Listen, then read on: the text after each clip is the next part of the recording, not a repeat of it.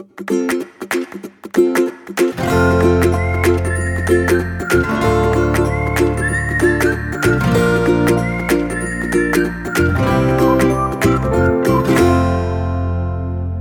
迎收听留学大小事，Linda 的聊天室，我是 Linda。今天很高兴邀请到 Nina 来到我的会客室，分享她在美国读博士班的点点滴滴。好，首先请 Nina 跟我们的听众打声招呼吧。嗯，大家好，我是 Nina，目前在美国波士顿东北大学读博士。嗯，我的专业是生物工程，现在是博士三年级。嗯，今年秋天会是博就进入博士四年级。我是二零一九年来到波士顿。在来波士顿读博以前，我在呃上海华东理工大学读生物工程啊、读本科。然后我也是本科毕业之后就直接申请的博班啊、读博士。对，我们现在实验室主要研究的是 RNA 啊、我的我的项目是呃，目的是创造一种可以在活细胞中去发现、追踪、研究 RNA 以及它的变异的一种方式。然后我们的最终的目的是可以应应用在病人身上。好，谢谢哈。呃，我跟妮娜是在二零一八年的时候认识，她是一位应届毕业的学生。那呃，对台湾的学生来说，可能不是很清楚，上海的华东理工大学，它是一所二幺幺的学校，非常优秀的一位学生。我当时就问妮娜说：“哎，你们班上毕业的学生，应届毕业要出国念书的这学生的比率啊？”他说：“哦，很少，因为大多数的学生都是读研哈，因为在大陆。”的研究所是三年的课程嘛，对不对？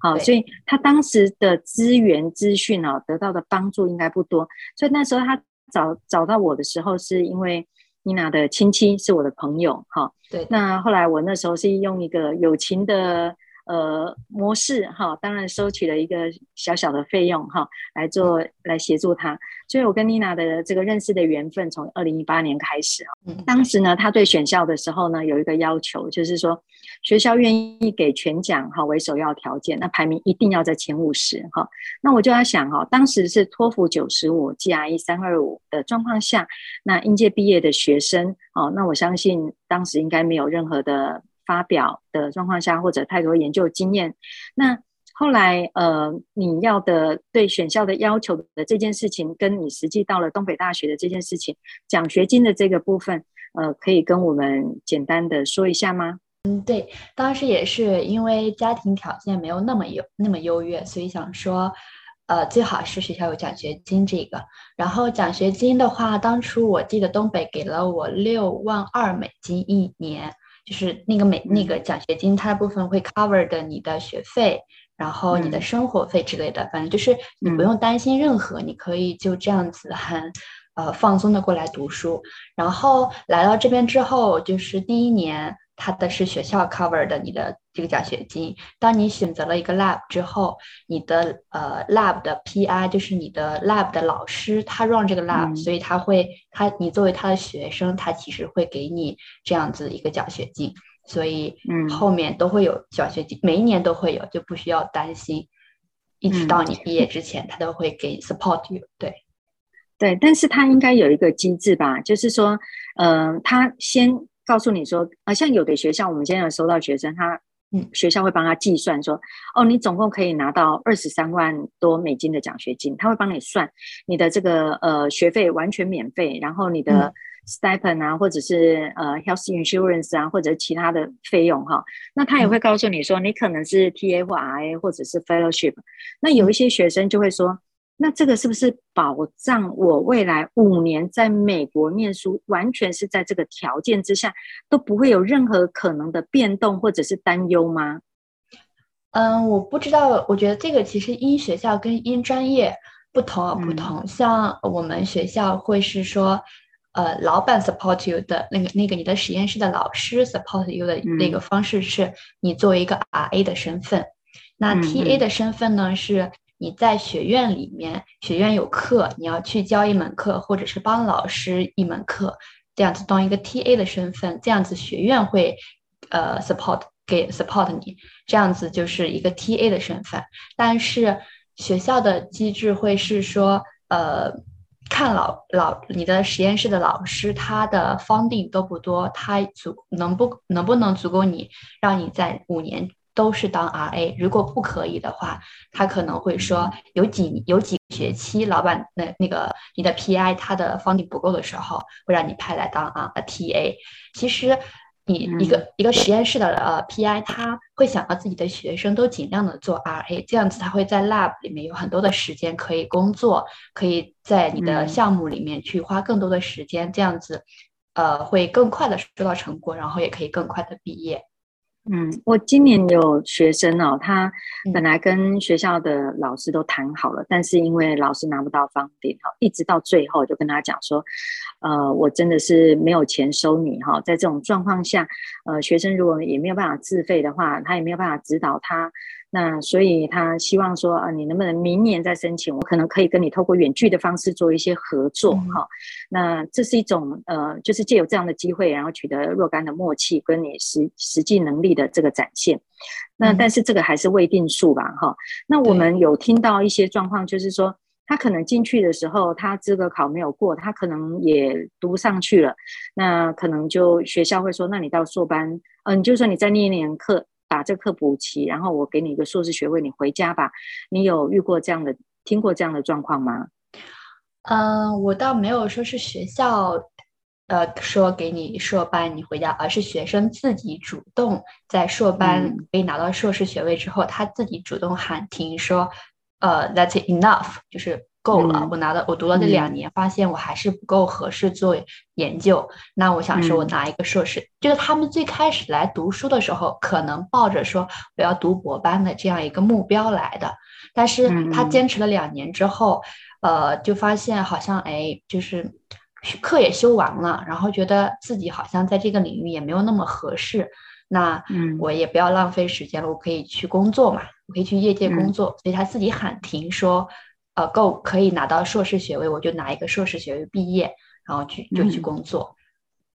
那我想问一下，说你当时，呃，应该是抱着一个说啊，我申请美国的学校，如果有呃全额的奖学金，那我就出出发。那有没有想到当时的退路是什么？就是有想过在大陆，呃，就是说去呃读研，然后再去读博吗？有这样子的一个替代方案吗？呃，当时。其实我的同学们，大家其实呃，因为我可能最开始的时候，最开始就会有一个别人给你一个灌输一个想法，就是说你可能会去，所以那时候就抱着一个想法，好像就把退路给堵死了，因为觉得说也可以保研，嗯、可是保研的话，嗯、呃，当时这两个选择刚好时间就会有一个冲突，就是你选择一方一个一个路，另外一个路就没有了。就是你要，因为国内保研是有名额的。如果你选择放弃，他要知道，因为比方说他只有二十多个人保研，如果你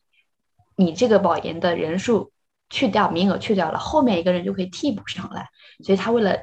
确保这样子，那每一个名额都不空着的话，所以他提前会问好你。然后我就呃跟那个负责这个这些的老师说。呃，我我就没有办，我就我就不保研了，这样子后面那个人就可以，就比方说他有二十个人，那第二十一名其实就不行的。那我如果我把我的名额给到别人，嗯、第二十一个人就可以顺利到保研的那个那个界界限里面，然后我就。嗯呃，也对，当时压力还是蛮大的，因为我把这个退路给堵死了。就是说，万一、嗯、对，万一申请不到，可能这一年或者是重重新再来一年申请，嗯、或者就是你要去国内重新经历考研这个很痛苦的过程。那你大学四年这么辛苦的学习，嗯、那呃，就是就是可能会觉得有一点点亏，但是就是。所以说当时压力还是挺大的，但是我拿到东北的 offer 之后，我就觉得、嗯、啊，一切都是值得的。哎，可是我觉得我们今天才讨论这个问题，哎，我们当时好像就没有想到说怎么样的话退路怎么走，哎，哈，所以真的有时候就是，呃，勇敢一点哈，呃，运气就就降临了哈。那我想在这边再问一下哦，就是你当时的那个三位推荐人哈。他们当时的呃都是在国外呃学习的，呃，就是说他们的学位都是在国外取得的博士吗？嗯，我觉得对这个推荐人这方面是一个很早需要考量的事情。如果你觉得你要出国，嗯、你不可能说，呃，都临近快递交申请的时候，你再去找老师。所以这些推荐人一定是你最开始有一个，你们之间有一个沟通，或者是之间你他认识你，他才愿意帮你去处理这些事情。嗯、我们当我当时的推荐人找了三位老师，有一个是我们学院的院长，他已经蛮年纪蛮大的了。所以他那时候好像是没有国外的文凭，嗯、但另外两个老师都有，一个是清华大学的本科，到了英国伦敦还是牛津读了一个呃博士，然后还有那个英英国理工大学还是反正他是有一个对帝国理工大学有一个后、嗯、更更进阶的一个文凭，嗯，还有一个是在、嗯、应该是 U C San Diego 的那个地方，哎，嗯。读一个也有一个文一这样子一个交流和文凭的这样子一个一个一个经历，所以对。那我想问一下哈，就是三位推荐人有两位都有国外学习的经验，所以在推荐信这一块对你的帮助，那包括你出国了之后，你还有在跟他们联系吗？嗯，我没有微信，所以就是因为那个在华呃在清华大学的那个老师，他是我们的班导师，类似于一个高中生的班主任这样子。嗯所以我们就逢年就是到新年春节的时候，我们会有就会就会有那个呃祝福之类的。嗯，我我们其实有服务过，有就协助过一些呃来自大陆的学生哦，那真的非常的有礼貌，嗯、真的是就是一些重要的节日的时候啊，都会跟我们打一声招呼，我们就觉得说哇这个。呃，所以也也会有我们今天的联系。其实，呃，妮娜出国到现在，我们一直在联系，对吧？哈、哦，一直在联系哈，这个真的很难得的缘分哈。那待会再来讲为什么一直在联系的原因哈。好，那呃，我们再想问一下，就是说你的博士班的学程，我们一般都认知是五年嘛，但是因为疫情的关系，对学业的影响跟冲击，所以这个计划可能五年可能呃可能没有办法。法，那在这个部分的时间点跟疫情的部分，呃，能跟大家聊一下吗？嗯，我我在来美国读书之前，我的计划是读五年就可以毕业。然后呢，嗯、我来了之后发现，我有了解过，跟周围不同的 department 的学生讨论过，然后还有不同学校的学生你有交流过，才发现，呃，五年是一个。Average 是一个平均数，大家有的人四年半就毕业了，嗯、有的人要读六年，有的有的人要读七年，嗯、是根据学校和项目不同的。嗯、那因为我来读半年之后就开始 COVID 了，然后一切都变得不一样了，嗯、很多东西就时间你也不能像以前全天去工作，然后还在家隔离了三个月，然后很多东西你的材料的东西，他们就很多都是呃很很慢的运到，嗯、就是缺货。这种就你要等啊什么之类的，所以就很也也是蛮影响的。然后我今年是第三年快结束，然后因为呃前两年我是直接本科生的博士，他们学校有一个学分的要求，就是说你不是只要做了项目就可以发文章就可以毕业，你有学分要求，所以前一年多基本上在修修学分，就修三十二学分，这、嗯、是一个学校的要求。然后嗯、呃，我现在。通过我现在的近期的这种那个呃，目前我所处的研究的状态，我会觉得说五年是远远不够的，嗯、应该可能会延一年到六年，因为嗯、呃，对疫情的影响，就是你时间上就是以前可以说，哎，我一整天都在 lab 里去 work，嗯，那后来变成因为大家都担心疫情，所以我们人有有一点点多，为了控制人人量，所以我们说把你分上午半天。你就要一直上午半天，嗯、呃，work 一个很长的时间，这样子其实就是跟你直接 work 一整天这样的，你你得到的数据呀，你的成果呀都是不一样的，嗯、对，所以就可能应该是要读到六年的样子。但是这是我的，我有一个心理预期，大概从疫情来了之后，我就开始想这个问题。我觉得大概五年是毕业不了了，所以那时候就给自己心里一个调整，就不要说一定要五年毕业，毕业不了就很焦虑，没有这个没有这方面。我那个时候调整过，觉得那给自己再多一年的时间，这样有个弹性。一年期间大概你五年半或五年多八个月这样子。嗯，好，谢谢哈、哦。那呃，我最近有一位学生，他有问到我一个问题，他说。我们在申请博班之前，很多人都会建议做这个教授联系。他说，那如果做了教授联系，这个教授也说好，那你来吧，我收你。但是多数的学校他不是这样讲，他是说你必须要经过一个正式的申请，呃，你被接受了之后，哈，你到时候会进到，就是说有三个 rotation。然后再来决定你的这个教授或者你研究领域，所以他就讲说，那如果我不我不要做教授联系，我不是刚好也符合学校讲的这个部分，也就没有差。那跟我做了教授联系，我就固定要找他，那我冒的风险会不会也相对会比较大？能不能跟我们聊一下，就是这个 rotation 的部分跟呃选择你博班的这个教授的这个部分有没有要注意什么？呃，就是说你的经验是什么呢？嗯，好，嗯，关于第一个联系教授这件事情，我想有一个方面，就是我来了，我到了东北之后，我跟周围的人聊完之后，才发现大家基本上都做呃提前跟教授联系这件事情，大家都在做，嗯、为什么呢？就是这样子会增加你被给 offer 的一个几率。我是博三，跟我一起来的。这个同届大概有二十多个博士生，我有了解过，嗯、大概只有我跟另外一个意大利的女生没有，其他都是提前联系好的，呃，提前跟教授、嗯、呃沟通好，然后说教授说收我，嗯、然后学校或学院或学校会给你 offer，然后你直接再进来。嗯、虽然你也要走这个 rotation 的这个流程，但是它是一个形式，就是为了应，就是为了呃，但是大家都知道。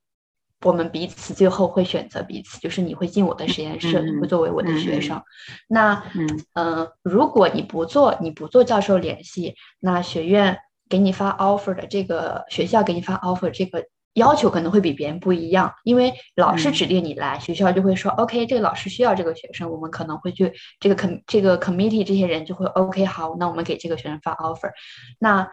如果你是直接申请的，你没有任何的呃，你联没有联系老师，他会就很很多标准去评判我们学校招要不要招这个学生。那、嗯、呃，对，这个是呃，其实有利有弊。你提前联系老师，就是可以让你被给 offer 的几率高一点，但是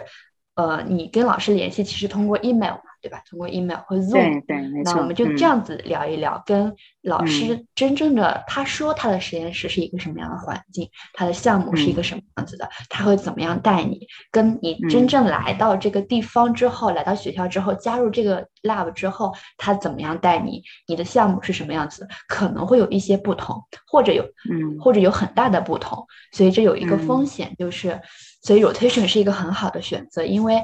你可以比较你跟这个蜡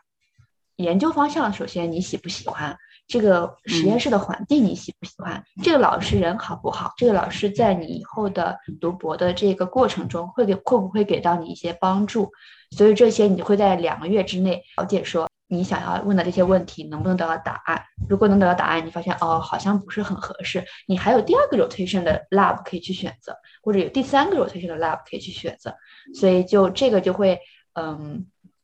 会好很多，不像你一下子，呃，不会一下子就定死在这个 lab，然后再也没有办法转组这样子。如果老师或者 intense 老师很 intense，你会很辛苦。然后我有我说我有一些学弟妹们，他们，嗯，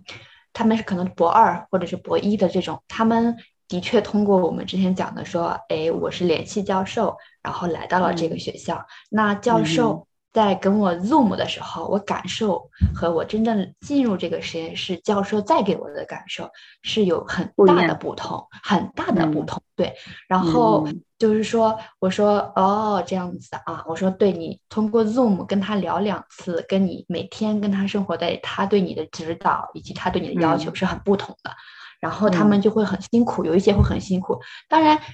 更多的情况下可能有提前有。有联系那个教授跟你讲，跟他真实的时候情况是一样的，但也有一些少部分情况会教授会更表现的更 intense，你就会每天嗯、呃、会花很多时间工作，很多时间工作，然后然后要又很就是很辛苦，所以有些人就生病这样子。嗯、那我能不能问一下，就是说你的呃你的教授的国籍是也有哦对中国的吗？我，我的我的我的教授是他是。嗯，他算是伊朗二代，就是他爸爸妈妈从伊朗移民过来，然后在这边生了我的教授，嗯、他在美国长大的这样的一个背景，嗯、对，所以他其实算是美国人吧，就很 nice。嗯嗯，我曾经有一位学生哦，他就是嗯到美国去，就是他已经被博班接受，但是学校、嗯、呃告诉他说，你的教授是某某人，然后他就去搜、嗯、搜这位教授。那他去 Google 这位教授的时候，他发现他是一位印度人的时候，印度国籍的时候，他就说：“那我不去了。”我那时候非常的惊讶，我说：“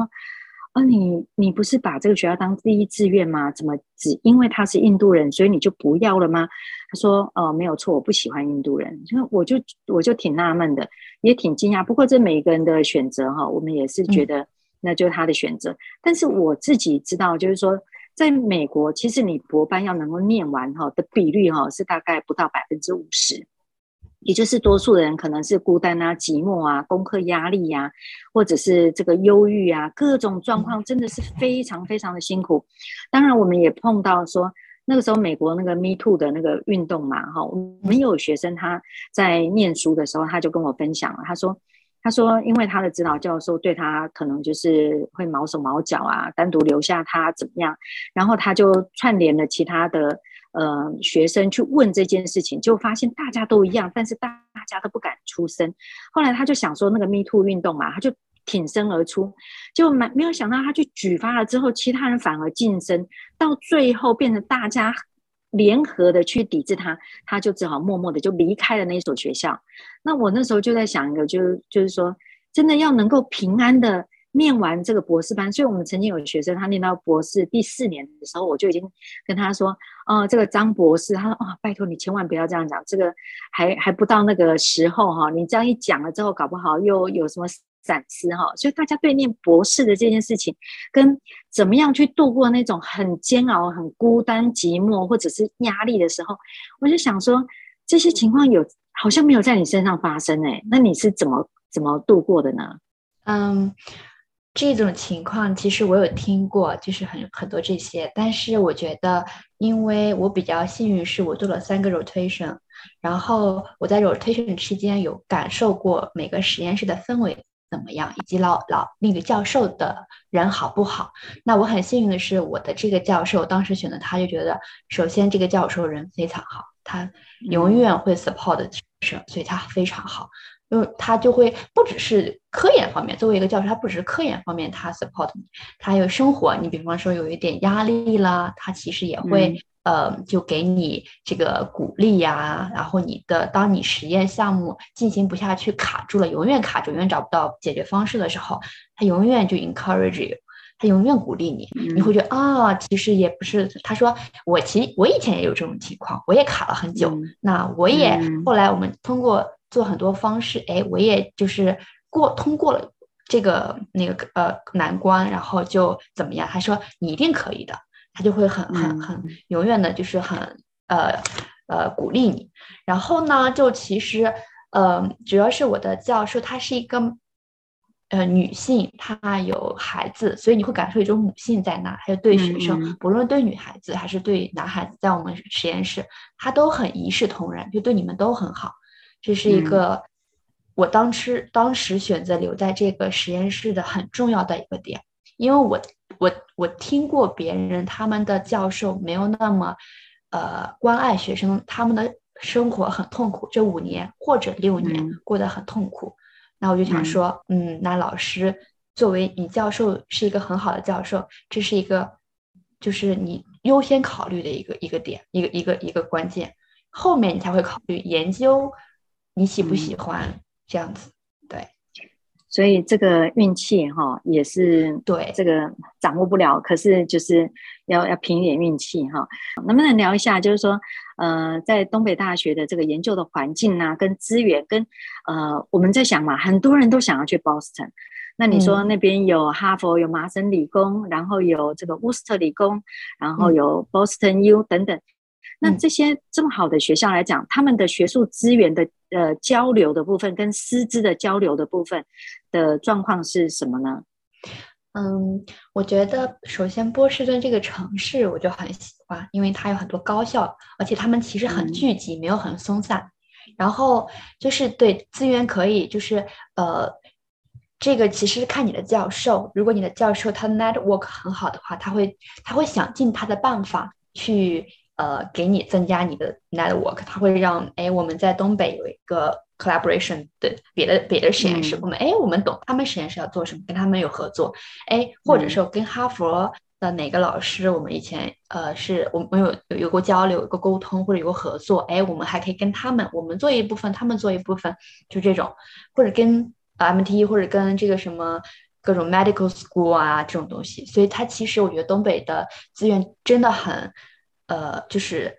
如果你的教授他的 net network 很好的话，你可以跟不同的学校都有交流合作。嗯，好的。那呃，你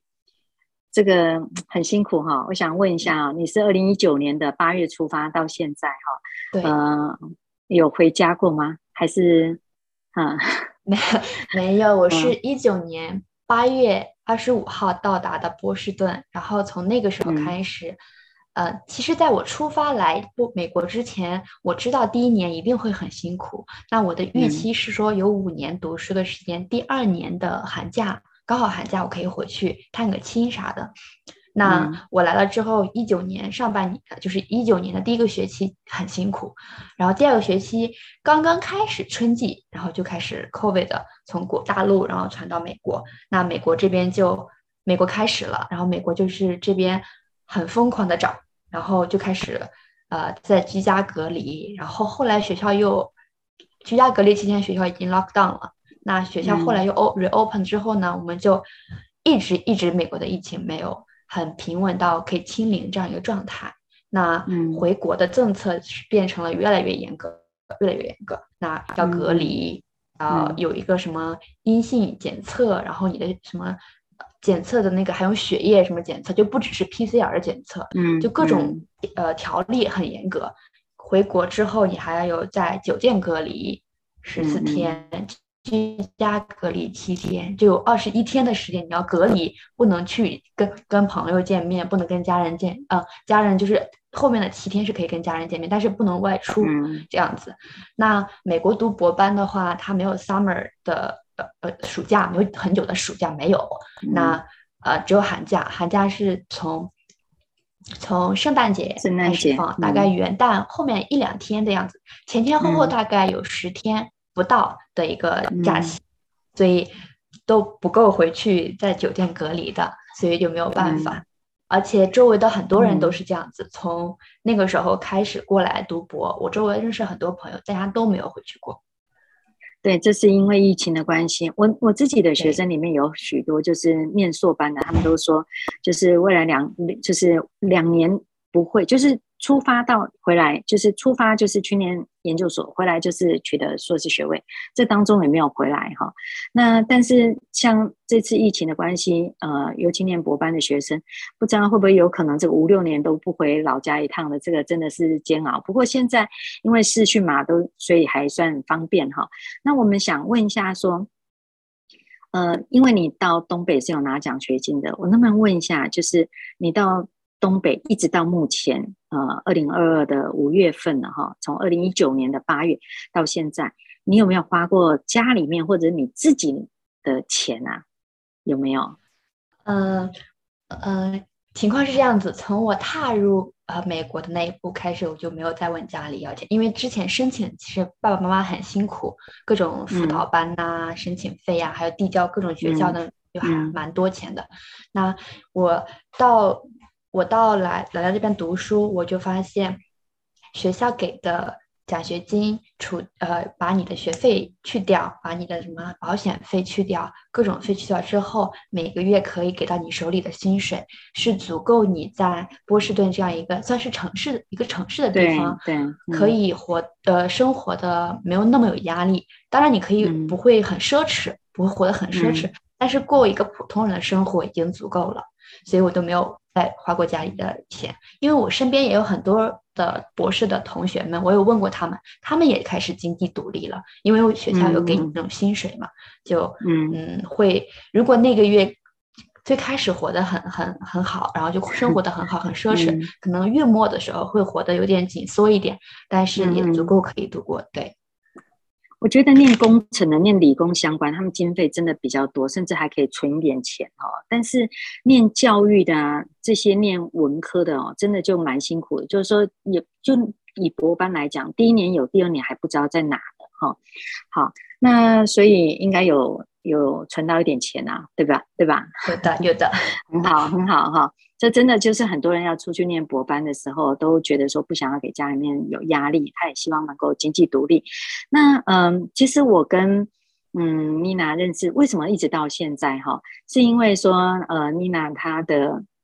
她原原来在念的是华东理工大学嘛，所以我们有一些学生，他可能需要数学啊，或者是 AP 方面呢、啊、的 AP 的数学啊，或者是微积分，或者是。物理化学之类的哈，一直到目前为止，呃，我们的学生有如果有机会上课，都是跟妮娜来学习的哈。那我想在利用这个机会，想要问一下，就是说，你觉得大陆的呃，你教过大陆的学生，跟你教过台湾来自台湾的学生，他们在在这些领域上面最大的不同是什么？因为我昨天才跟我一个学生呃在聊啊，他是念浙江大学的，他就想说。嗯呃，一个台湾人到浙江大学去念大学，他们的那个数学真的是很厉害，但是他们的英文不见得好。好，那我就想说，那你刚好是在教这些学生的微积分啊、数学，那你觉得他们的学习的方式，或者是你在教学的时候有什么有什么不同吗？嗯，首先对我感受到的是，台湾的学生的英文成绩真的非常好。可能跟他们的教育有关系，就是他们可能最开始就会有想说爸妈的，就是给孩子的教育的打算，就是说，哎，长大之后可能要出国这样子，所以他们去读双语学校或者是读嗯呃国际学校这样子，所以英文在很小就有这样一个环境去去培养他们的一说听然后读这种。那大陆其实我们的英文的话，其实我们会。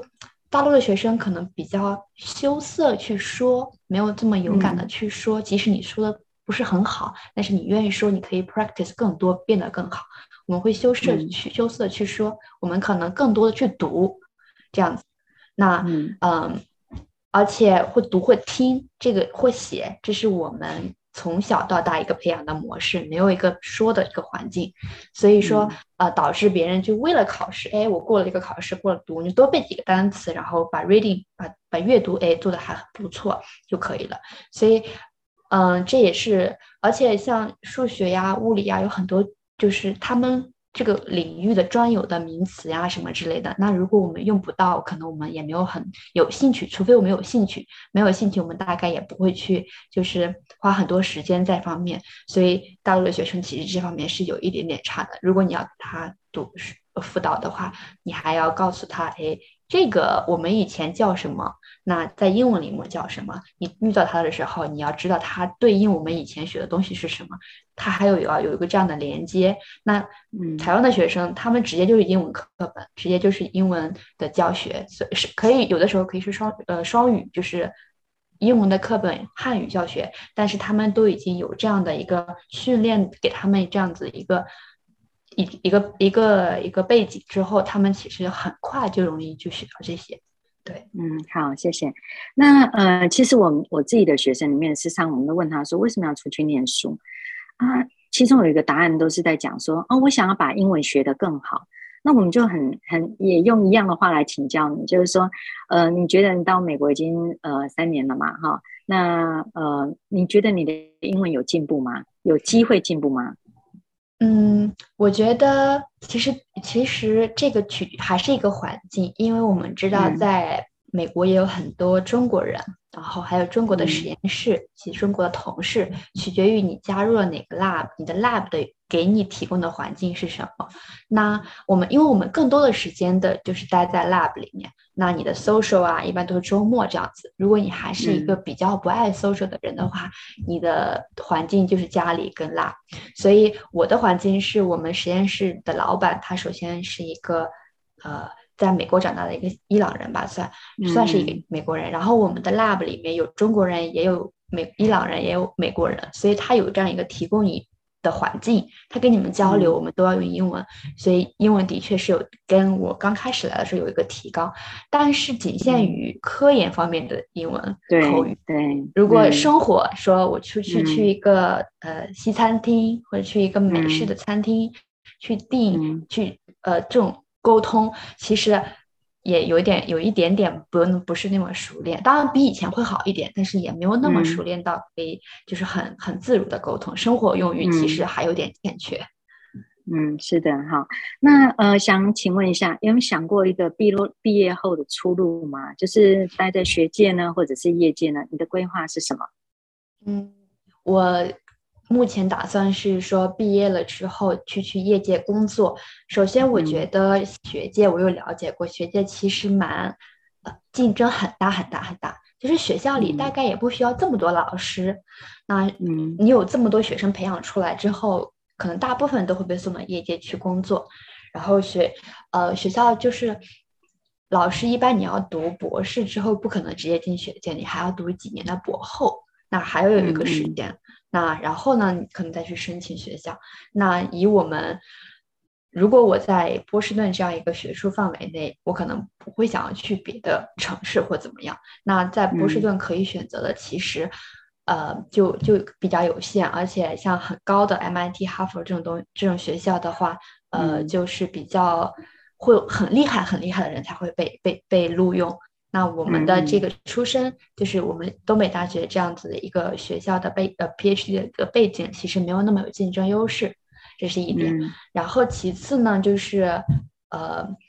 我们是学生物的，那波士顿是一个生物的公科技公司很多很密集的一个地方。很密集的一个地方，嗯、那会有很多很多什么新创公司呀，还有很多很厉害的公司都在波士顿这样一个地方。他就业的话会比较容易，嗯、机会会更多，会给人提供更多的就业机会。这样子会，嗯，嗯，